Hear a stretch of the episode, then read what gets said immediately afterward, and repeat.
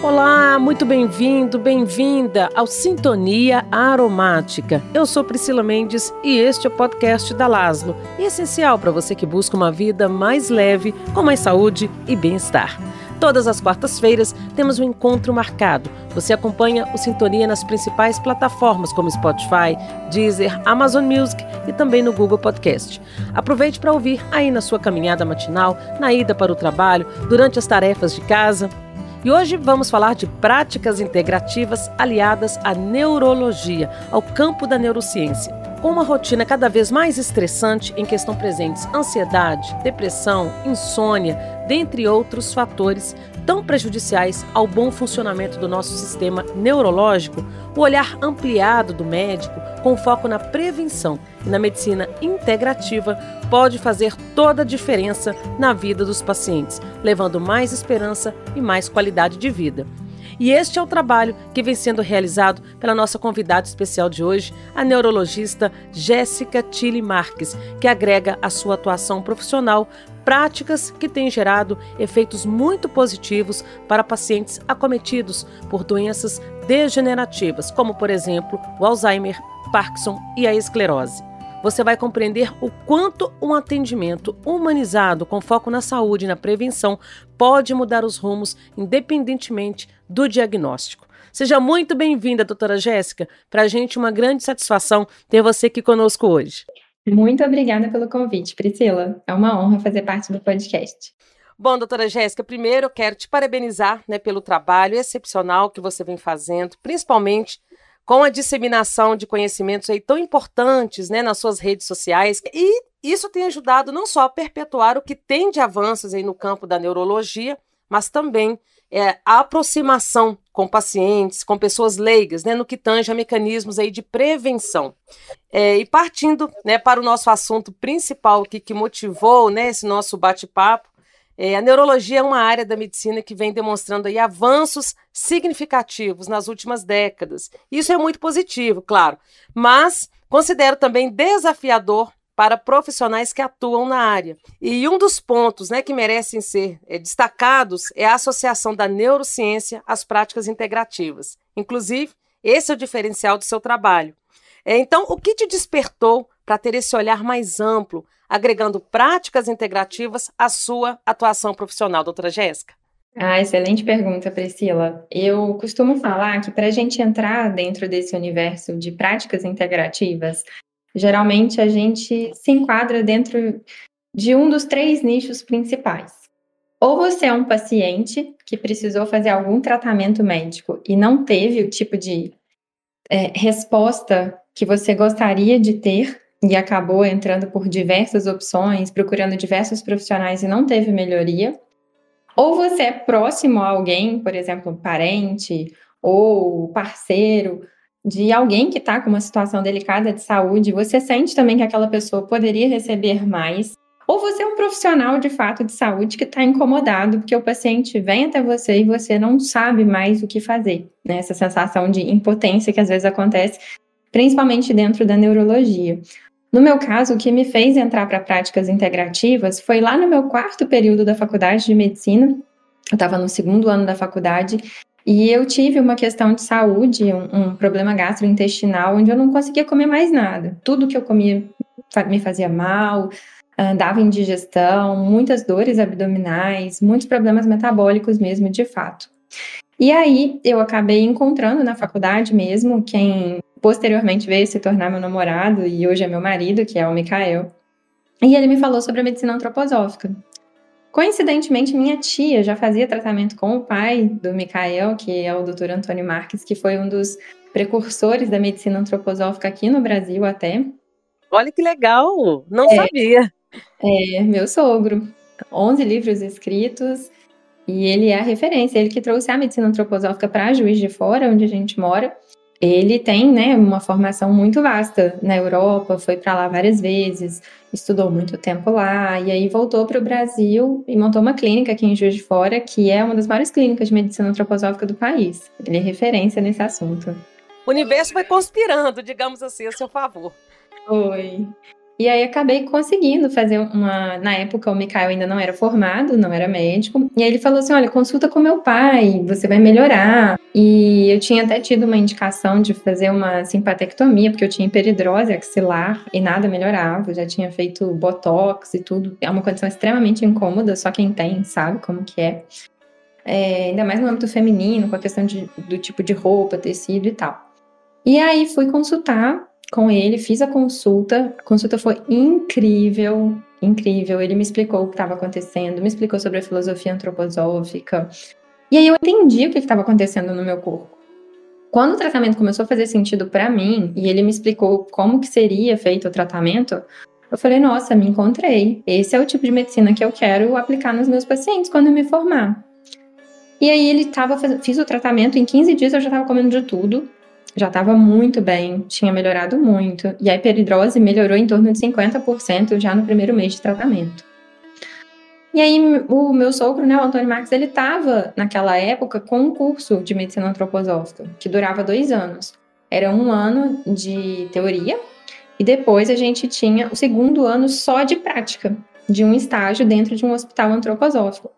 Foi super interessante, nossa, eu aprendi muita coisa. A gente atendia muitos pacientes numa cidade aqui do lado de Juiz de Fora, onde ficava o Hospital Antroposófico, e foi uma experiência muito marcante. Naquela época eu era focada em fazer pediatria. Acompanhei um pediatra durante muito tempo, e esse pediatra, o Dr. Márcio Pedro, ele sempre falava comigo: Jéssica, nós que trabalhamos com o que é considerado integrativo, o que é considerado diferente, a gente tem que ser muito bom também no que é convencionalmente aceito. Então, nunca deixe de estudar alopatia, nunca deixe de saber qual que é o padrão de tratamento daquela moléstia, para você saber direitinho o que, que você vai procurar como algum correspondente ou como um potencial adjuvante no tratamento de todos os seus pacientes. Foi aí que começou. Você trouxe uma questão aí, por último, agora muito interessante, que é justamente a fala desse médico da pediatria, e eu acho que no Brasil, apesar de existir uma gama de estudos sobre eficácia né, de algumas práticas integrativas e complementares, ainda há muita resistência por parte, por exemplo, dos conselhos de medicina. Então, nesse sentido, qual tem sido o maior desafio que você enfrenta no atendimento aos seus pacientes? É a questão de passar segurança como validação mesmo de que funciona, né? Você mesma aí é uma, uma testemunha, né? Passou por vários problemas e encontrou nas práticas integrativas aí um maior conforto, um atendimento mais amplo, mais humanizado. Bom, é, o que eu vejo de maior dificuldade hoje é realmente que os outros médicos, que a população acadêmica da neurologia consiga entender que a gente tem benefício com o pensamento integrado. Os pacientes que me procuram são pacientes que já vivenciaram vários tipos de tratamento, já passaram por médicos em diferentes regiões do Brasil, às vezes até em diferentes regiões do mundo. Tem pacientes que já foram fazer tratamento nos Estados Unidos, já foram para a Índia e acabam recorrendo até mim por conta dessa potencialidade de integrar esses vários tipos, né, de pensamentos, de raciocínios e de práticas e ser uma pessoa que não vai podá-los, porque o que, que acontece? Como a gente não tem esse tipo de abordagem na grande maioria das instituições de ensino do país, muito menos dentro das práticas de residência médica, nós saímos da graduação com uma visão muito mecanicista e reducionista do ser humano. A neurologia, uhum. né, isso é, é uma, é uma questão bem. É, é, é o que rege a medicina ainda atualmente. E na neurologia, a gente vive uma realidade extremamente caótica em relação ao prognóstico dos pacientes.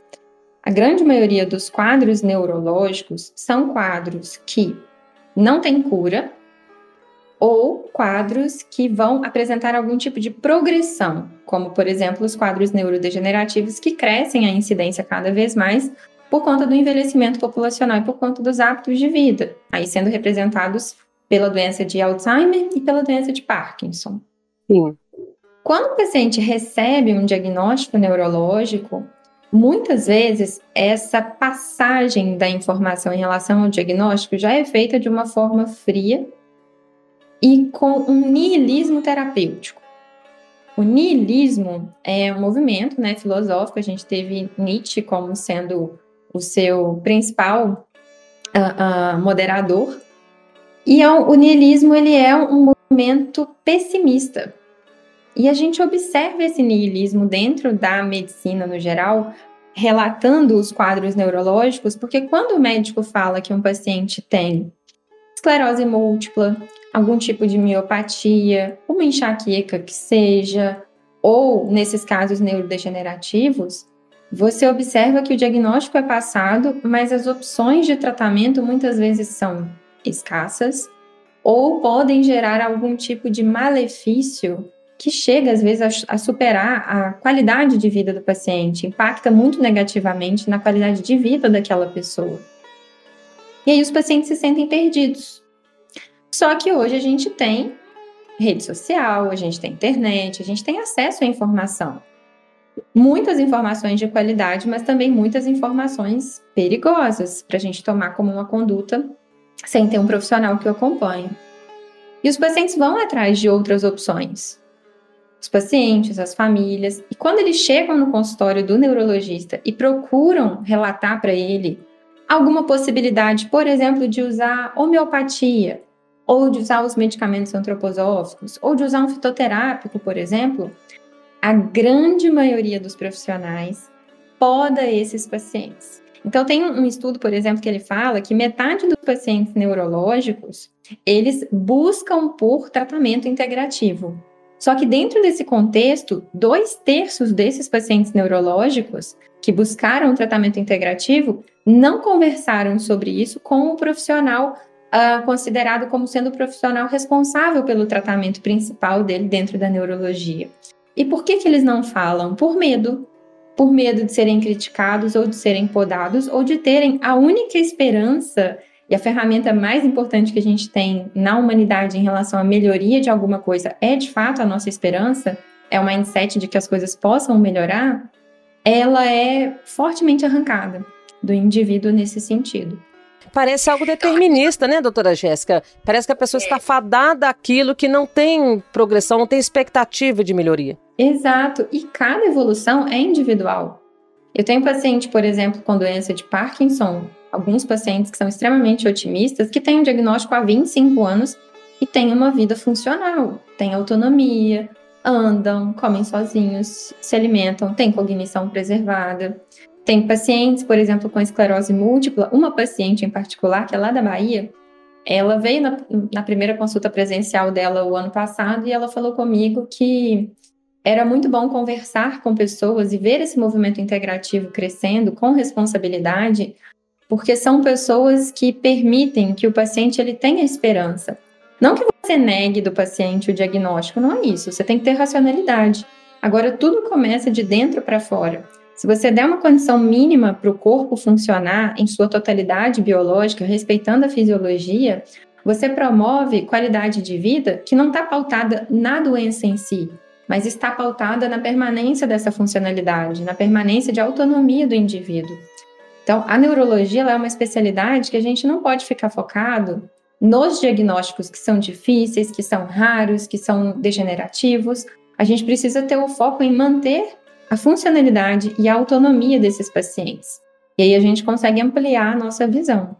Essa paciente da Bahia, em particular, ela falou que na, na primeira consulta onde ela recebeu o diagnóstico da esclerose múltipla, o profissional que deu a ela o diagnóstico falou que em cinco anos ela estaria numa cadeira de rodas. Nossa! Então, é um, é, é um tipo de sentença uhum. ou uma pessoa que realmente ela tem um, um perfil mais dependente de outras pessoas, ela vai realmente internalizar aquilo ali e aquilo vai se concretizar. Mesmo a esclerose múltipla sendo um quadro hoje, onde 75% dos pacientes, por cento, né, dos pacientes tem a forma remitente recorrente. A gente tem cada vez mais opções terapêuticas de tratamento até dentro da alopatia, drogas modificadoras da doença que a gente não tinha há 20 anos atrás, por exemplo, surgimento de anticorpos monoclonais que beneficiam-se muito da associação com práticas integrativas, práticas que não são consideradas convencionais, como, por exemplo, a suplementação adequada de vitamina D.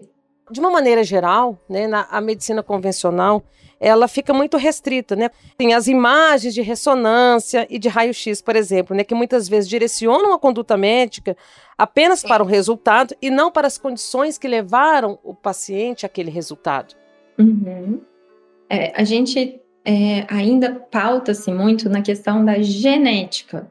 Condições são genéticas, precisamos buscar uma causa de associação direta em relação a determinada doença, que é o que os artigos querem provar, né? Querem provar que um antígeno específico é responsável por uma doença. Esse é um tipo de raciocínio que foi prevalente e foi importante e trouxe uma série de mudanças benéficas nas práticas da saúde no século XX, que é o tipo de raciocínio que a gente precisa empregar num contexto, por exemplo, de um atendimento emergencial, de um quadro infeccioso, de um quadro agudo. Só que, com esse tipo de pensamento, a gente conseguiu, por exemplo, ter a formulação de vários antibióticos, entender sobre várias infecções, entender sobre contaminação, entender sobre como tratar o paciente dentro de um contexto de uma cirurgia, de um pós-operatório, de infecção, de reinfecção. Então, esse é um tipo de raciocínio que ele funciona muito bem para circunstâncias agudas, onde eu preciso realmente trabalhar pautando em uma hipótese diagnóstica. Se eu tenho um paciente que chega, por exemplo, numa, ah, num pronto-socorro com dor torácica, eu preciso focar toda a minha conduta para descartar que essa dor torácica seja uma dor torácica relacionada a um quadro cardiovascular. Até que prove o contrário, esse paciente é um paciente que ele tem propensão a estar sendo acometido por um infarto agudo do miocárdio. Eu preciso ter esse raciocínio diretivo, eu preciso pensar que é uma coisa e excluir as outras. No contexto oposto, com o envelhecimento da população, gerado por essa melhoria na qualidade, pelo acesso aos antibióticos, que o tratamento dessas circunstâncias agudas gerou no, na população como um todo, eu preciso ter outro tipo de raciocínio. Porque eu estou lidando com circunstâncias que são crônicas, que não tem um fator diretamente associado. São vários fatores. É estresse, alteração de rotina, alimentação inadequada, sedentarismo, privação de sono, falta de água. As pessoas não se hidratam na quantidade que deveriam se hidratar. E aí surgiu lá na década de 90 o movimento da medicina funcional, que surgiu nos Estados Unidos e que tem vindo aqui para o Brasil caminhando de forma bem uh, uh, gradual nesse sentido. Lá já é muito aceito. Aqui a gente ainda está engatinhando em relação à aceitação da maioria dos profissionais. E o que, que a medicina do estilo de vida se pauta? Ela entende que, diante de pacientes com circunstâncias crônicas, nós não podemos ter esse tipo de raciocínio unilateral. A gente precisa colocar o paciente no centro do problema e entender que todo o contexto social, emocional, nutricional em que ele está inserido vai impactar na genética dele que é o que a gente chama de epigenética. O que ele fez, como você mesmo tinha falado antes, para que ele chegasse ao ponto de ter aquela manifestação diagnóstica? O que, que funcionou como gatilho para que a doença começasse? A gente vê muito isso nas doenças autoimunes inflamatórias, por exemplo.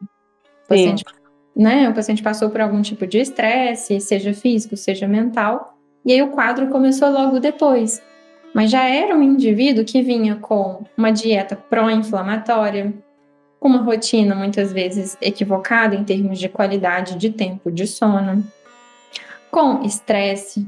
Então, já era um corpo que estava propenso. E aí chega o estresse emocional, chega uma circunstância difícil, um momento de luto, de perda, ou de mudança de trabalho, ou de divórcio, ou passar no vestibular, por exemplo, para um adolescente, e aí o quadro começa a se manifestar. Então, a gente precisa entender que o contexto no qual o paciente está inserido é extremamente importante e o nosso tipo de raciocínio precisa mudar. Se eu estou diante de uma circunstância aguda, o meu raciocínio precisa ser unilateral.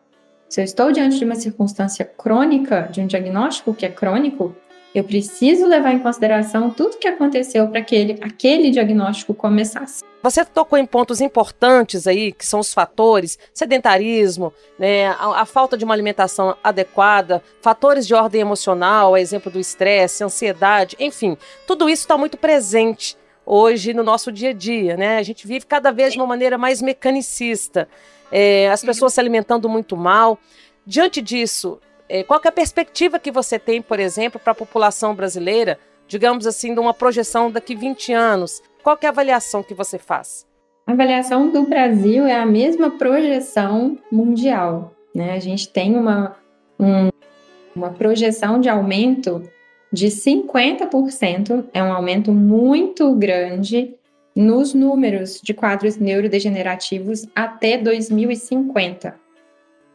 Então, se nós continuarmos estudando, lendo, vendo na televisão, assistindo nas redes sociais, que atividade física é importante, mas a gente não coloca isso como sendo de fato algo que faz parte da nossa rotina.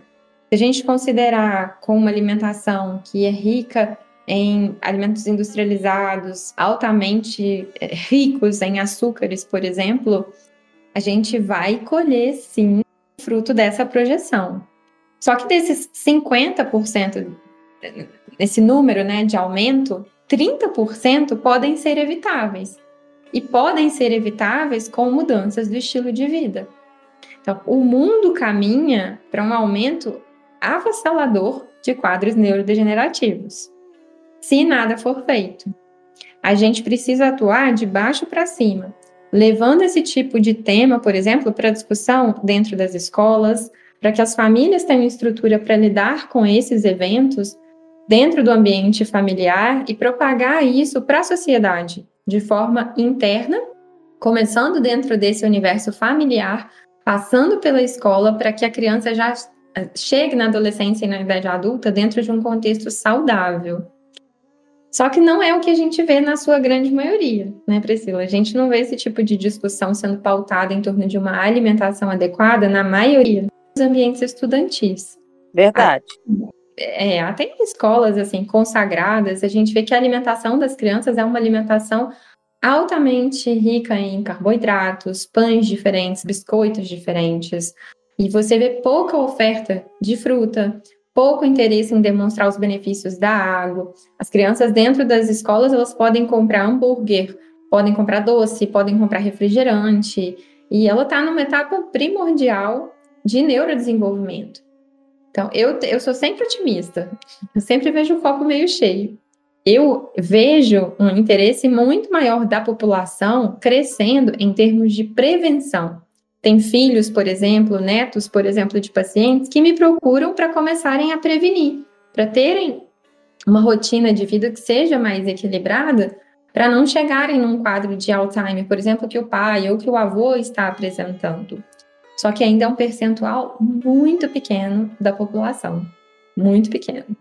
É verdade. Eu também acredito muito no papel da informação.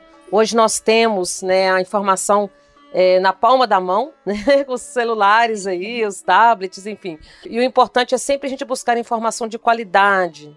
Bom, no seu dia a dia, quais são as práticas integrativas, doutora Jéssica, que você mais utiliza? É, eu sei que varia aí, vai variar, né, de paciente, de caso a caso, mas no geral, quais são as práticas que você costuma agregar na sua atuação profissional? Sim, excelente pergunta. Eu fiz a formação em medicina antroposófica durante né, mais de dois terços aí da minha graduação. Comecei no quarto período e fui até o final. Depois eu cheguei para a Alemanha, fiz estágio lá no hospital antroposófico, voltei para o Brasil. Então, o raciocínio empregado dentro da medicina antroposófica é o raciocínio que rege, por exemplo, a minha entrevista com o paciente. Eu analiso questões relacionadas à biografia, que a gente leva isso em consideração, né? Dentro da medicina antroposófica, a gente olha muito esse aspecto da parte biográfica do indivíduo, para a gente entender certos momentos onde a pessoa tem mais propensão a passar por momentos desafiadores, digamos assim.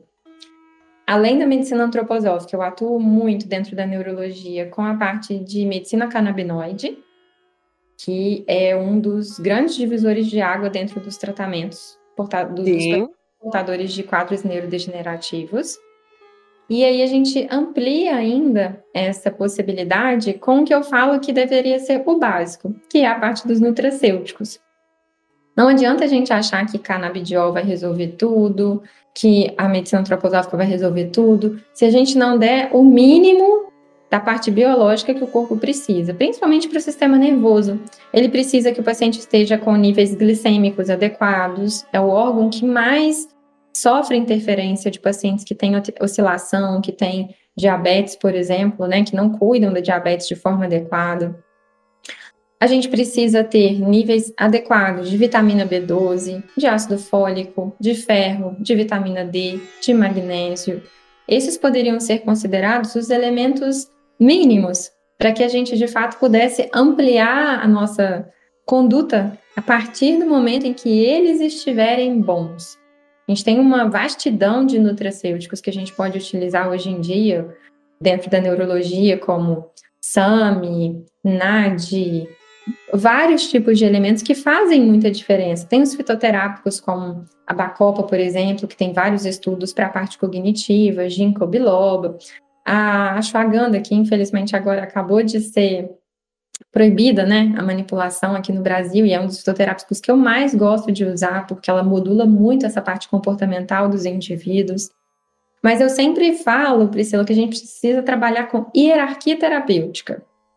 Quando você tem um raciocínio hierárquico, você consegue pensar em modalidades que vão fazer mais diferença naquela etapa em que o paciente se encontra.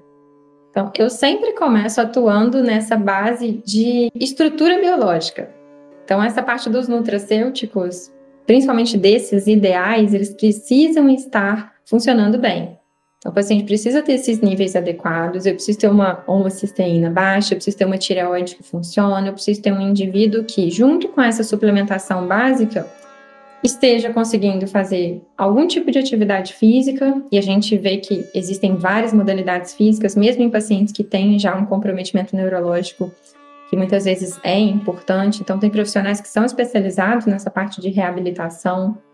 O paciente precisa ter rotina.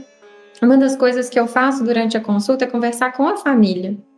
Porque muitos dos pacientes, o que eu mais atendo são Alzheimer e Parkinson. A partir do diagnóstico, eles acabam ficando é, eu falo que a gente começa a velar o paciente precocemente, né? Você começa deixar o paciente sentado na frente da televisão, sem interagir muito, sem sair de casa. E isso é a pior coisa que precisa acontecer nesse momento. O que o indivíduo precisa é ter rotina.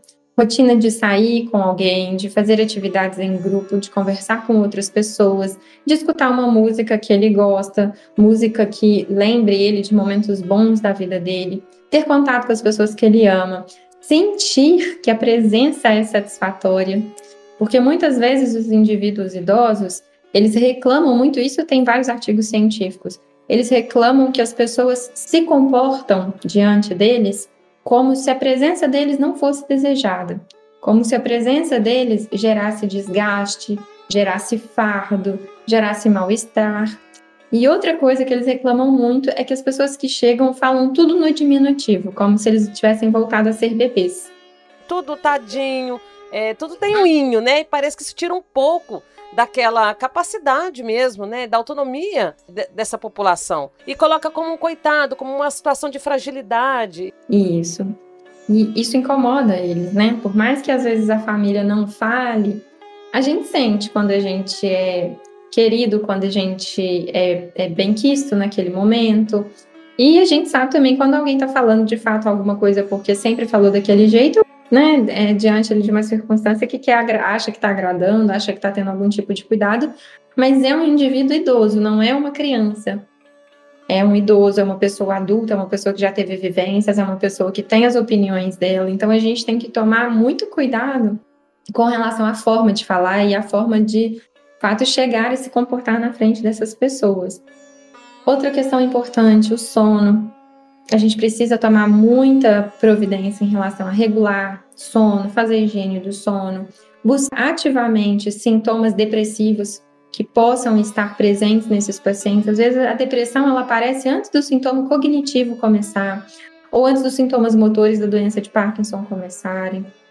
É bem é, vantajosa esse tipo de essa visão, né, diante desses pacientes com potencial de diagnóstico neurodegenerativo, porque você começa a ver que de fato o diagnóstico ele é multifatorial e que qualquer tipo de resposta positiva que você tenha, que possa ser, por exemplo, como eu falei ontem até num grupo, você conseguir estabilizar o quadro de um paciente por três anos.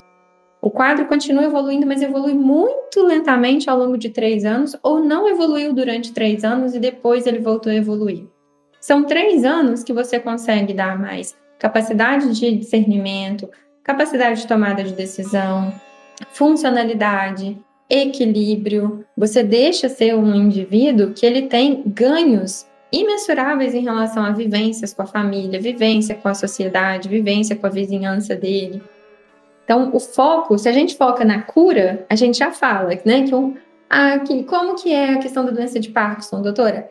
Ah, Parkinson é uma situação neurodegenerativa que não tem cura. Tá, não tem cura. Se a gente foca nessa palavra, o paciente já vai internalizar que não tem nada para ser feito e ele fica deprimido. Ou pior, a depressão que já estava ali prevalente, já estava ali, né, precedendo os sintomas motores. Agora, se você fala, se você dá exemplos, por exemplo, desses outros pacientes que estão há muitos anos dentro de, do diagnóstico, mas não estão doentes, isso é uma fala que eu tenho muito no consultório. Diagnóstico é diferente de doença. Estar doente é completamente diferente de ser portador de um diagnóstico. A pessoa vai criar otimismo em cima de qualquer possibilidade. E a maior possibilidade, por exemplo, de manter funcionalidade em pacientes neurológicos são nos pacientes que fazem atividade física. São nos pacientes que têm rotina, são nos pacientes que têm pensamentos otimistas, e são nos pacientes que, claro, além de tudo isso, se nutrem adequadamente, têm uma dieta adequada, têm uma dieta que é direcionada ao problema principal daquele indivíduo e que ampliam as possibilidades de tratamento com essas outras práticas. Então, no geral, a gente precisa falar de tudo. Eu falo que o médico integrativo é um médico pedagógico. Você demanda muito tempo da consulta para você ensinar para o paciente de onde que veio o quadro dele e para onde que pode caminhar. E nessa caminhada você vai inserindo ali chaves que podem mudar em muito o tempo de evolução e o curso dele em relação à qualidade de vida. Ou seja, o paciente está ali numa consulta com o médico, ali da porta para fora, pode ser determinante na vida dele, né? Um sopro de esperança ou uma situação de, de muito pessimismo em relação à, à própria expectativa de vida desse paciente, né? Eis a, uma, a responsabilidade do médico nesse sentido. Uhum. A gente precisa ser racional, com certeza. Não vou falar com ninguém que eu vou curar Parkinson, porque a gente não cura nada, né? Nesse sentido, a gente é só veículo para buscar melhoria da qualidade de vida. Mas o paciente precisa entender que a ação dele no dia a dia tem muito impacto. Até teve um estudo de 2021 que mostrou que na doença de Parkinson, por exemplo, o fator relacionado à velocidade mais rápida de piora dos pacientes foi a sensação de solidão. Olha isso. Não foi remédio, não foi tratamento, foi a sensação de solidão. E a gente viu isso também muito durante a, o ápice da Covid-19, os idosos, por exemplo, né, que a questão da solidão estava desencadeando outros fatores e complicando outras doenças que já estavam ali é, presentes. E a gente via como o fator importante emocional. A socialização, ela é um dos fatores mais protetores para o nosso cérebro ter contato social com diferentes pessoas funciona como um fator de proteção para o desenvolvimento de doença de Alzheimer, por exemplo. E na pandemia, muitos pacientes que tinham um comprometimento cognitivo leve, mas que tinham assunto, né, é, é, faz parte do critério diagnóstico dessa circunstância, que o paciente tem autonomia, tem funcionalidade, eles evoluíram muito rápido para o quadro de, do que a gente chama de comprometimento neurocognitivo maior, que é a demência em si. Por quê? Porque foram privados de tudo que eles faziam. A senhorinha que ia no centro da cidade todos os dias, via a amiga, tomava um cafezinho, voltava para casa, não podia mais ir. O vovô, por exemplo, eu tive vários quadros assim, que ficava na pracinha jogando baralho, jogando xadrez, jogando dominó, não podia mais ficar na pracinha. Ficavam só dentro de casa, muitos sozinhos, recebendo as compras né, da família. E aí, o que, que aconteceu? Todos os pacientes evoluíram muito do ponto de vista neurológico e motor também. Muitas quedas, sarcopenia, desequilíbrio, todas essas circunstâncias também sofreram muita interferência. Então a gente tem que lembrar que a gente foi feito para ser sociável. Nosso cérebro ele precisa desse tipo de interação. E isso funciona gerando conexões cerebrais que são importantes para a nossa longevidade com manutenção da nossa lucidez. É, com certeza.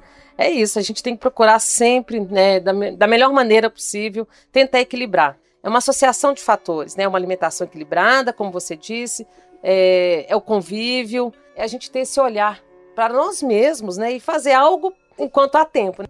É, doutora Jéssica, eu queria também é, conversar com você agora sobre um ponto que você chegou a mencionar, que é a medicina canabinoide, né? Que eu acho que é uma grande promessa dentro, não só da neurologia, mas em outros aspectos. É, na verdade, ela é uma realidade, né? Que já vem demonstrando evidências muito positivas junto de pacientes com doenças e quadros degenerativos e também com impactos muito positivos do espectro autista, né?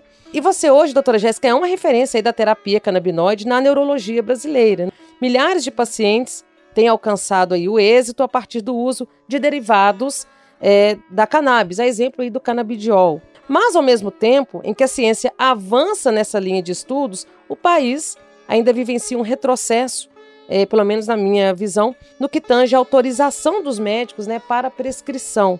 Qual que é a análise que você faz sobre esse contexto? Bom, nós temos autorização para prescrição. É, em 2020, a nossa realidade mudou bastante. Antes de 2020, para a gente fazer prescrição, a gente precisava ter um termo de consentimento livre esclarecido, ter um atestado. Então, era muito mais burocrático fazer esse tipo de indicação para os pacientes que teriam, né, fariam parte dos grupos com, com maior indicação de tratamento. De 2020 é. para cá, a gente teve uma liberdade muito maior, uma facilitação muito maior em fazer a prescrição usando somente a receita médica. Então, ficou um processo muito mais rápido. A Anvisa, por exemplo, que demorava três meses, às vezes, para liberar um processo, na pandemia, teve paciente que teve o processo liberado de importação no mesmo dia. A receita que valia seis meses passou a valer um ano e meio, um ano na pandemia. Agora, com o final né, da pandemia, a gente voltou a ter uma receita que vale por seis meses, mas a gente continuou com a indicação de usar a receita médica isolada. O que, que aconteceu de bom? Chegaram medicações na farmácia. Então, as grandes redes de farmácia do país receberam óleos isolado, CBD isolado, né? A gente tem uma marca de CBD isolado. A gente tem agora, que chegou esse ano, um óleo full spectrum, que é um, uma extração ah, vegetal, é um óleo de boa qualidade, que preenche todos os pré-requisitos. Ele tem até 0,3% de THC e outros fitocannabinoides. Só que, infelizmente, né, no mês passado a gente teve aquele inconveniente relacionado ao Conselho Federal de Medicina. Pautou-se numa publicação científica de 2015 referindo que o extrato de cannabis estaria liberado, estaria indicado apenas na utilização de síndromes epilépticas refratárias, ali incluídas Lennox-Gastaut e o complexo da esclerose tuberosa. E aí a gente fica naquela questão, né? Nós vivenciamos um país onde a gente tem, em média, 300 mil indivíduos usando terapia canabinoide. Seja um óleo de CBD isolado, seja um óleo full spectrum, seja um óleo contendo um teor maior de THC. Todo mundo tem muito medo do THC, mas ele é um grande aliado em quadros neurológicos. Ele ajuda muito no sono, por exemplo. Ele é extremamente analgésico, ele tem um potencial antiemético que favorece muito, por exemplo, pacientes que estão em tratamento oncológico. É uma terapia como qualquer outra. Tem riscos, tem seus benefícios, tem interação medicamentosa e a gente precisa trabalhar levando em consideração a fisiologia. É, essa resolução né, do Conselho Federal de Medicina, ela por enquanto, voltou para um aspecto de análise, ela não está, não está sendo praticada, então a gente continua fazendo a prescrição dos pacientes. Ah, então as prescrições não foram suspensas. É importante a gente esclarecer isso aqui, porque nas redes sociais, inclusive, houve muitas manifestações de pacientes e familiares de pacientes preocupados é, com uma regressão do quadro. De repente vem uma resolução e aí? Né, coloca tudo em xeque?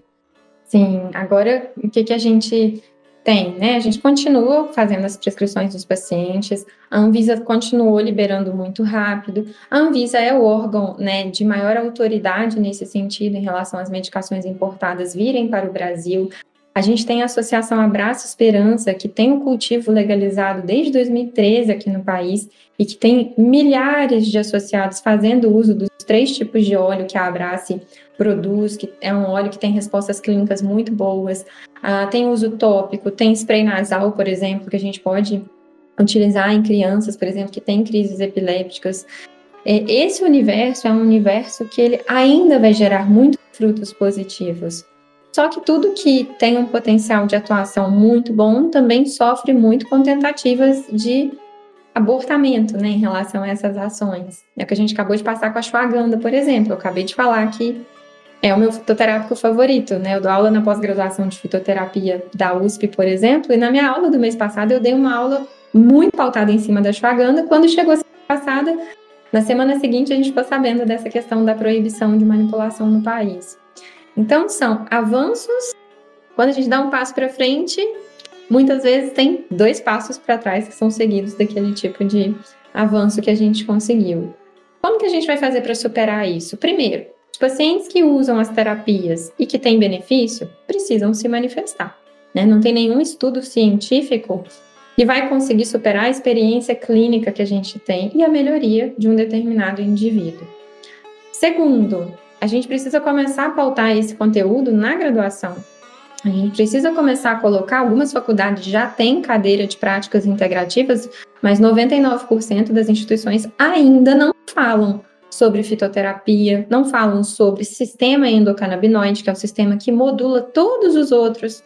A gente tem receptor endocannabinoide no corpo praticamente inteiro, são poucas as regiões que não têm receptor endocannabinoide. E a gente produz dentro da gente substâncias que são similares ao CBD e ao THC, por exemplo. Então, é uma questão de educação.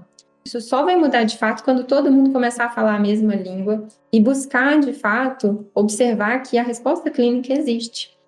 Esse é que é o caminho. Como você disse, a prática clínica já evidencia né, todos esses benefícios e esses avanços. Tomara que isso seja modificado e que a Anvisa reveja né, essa situação diante mesmo do que já se conquistou até agora. Né? Com certeza. Doutora Jéssica, muito obrigada pela sua participação. Trouxe informações muito importantes para a gente, que agregou muito aqui ao nosso podcast, a quem está nos escutando. Viu? Agradeço e deixo o convite para uma próxima oportunidade. Você está aqui conosco novamente. Gostaria de agradecer muito, falar para vocês né, que é uma honra fazer parte do podcast.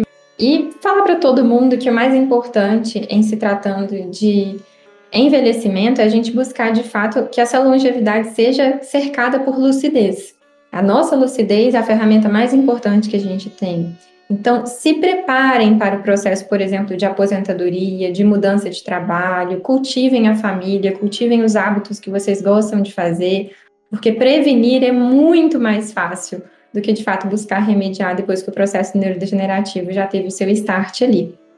É verdade. Então fica a dica para quem está nos escutando aí, que cada vez mais as pessoas possam viver conscientes e fazer, né, por elas, né? É o amor próprio, é o autocuidado. Isso é muito importante. Muito sucesso aí na sua caminhada, nessa sua conduta médica humanizada.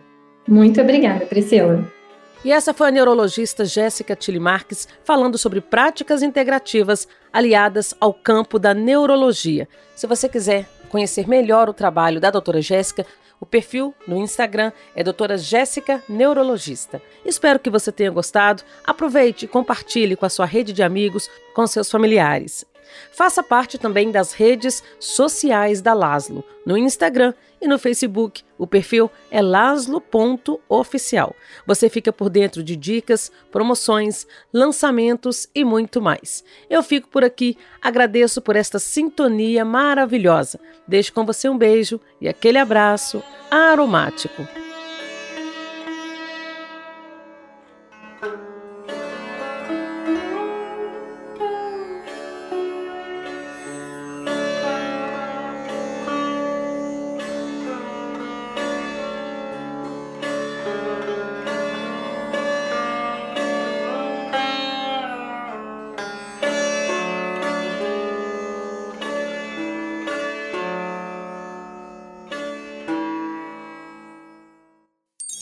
Laszlo, o essencial em sua vida.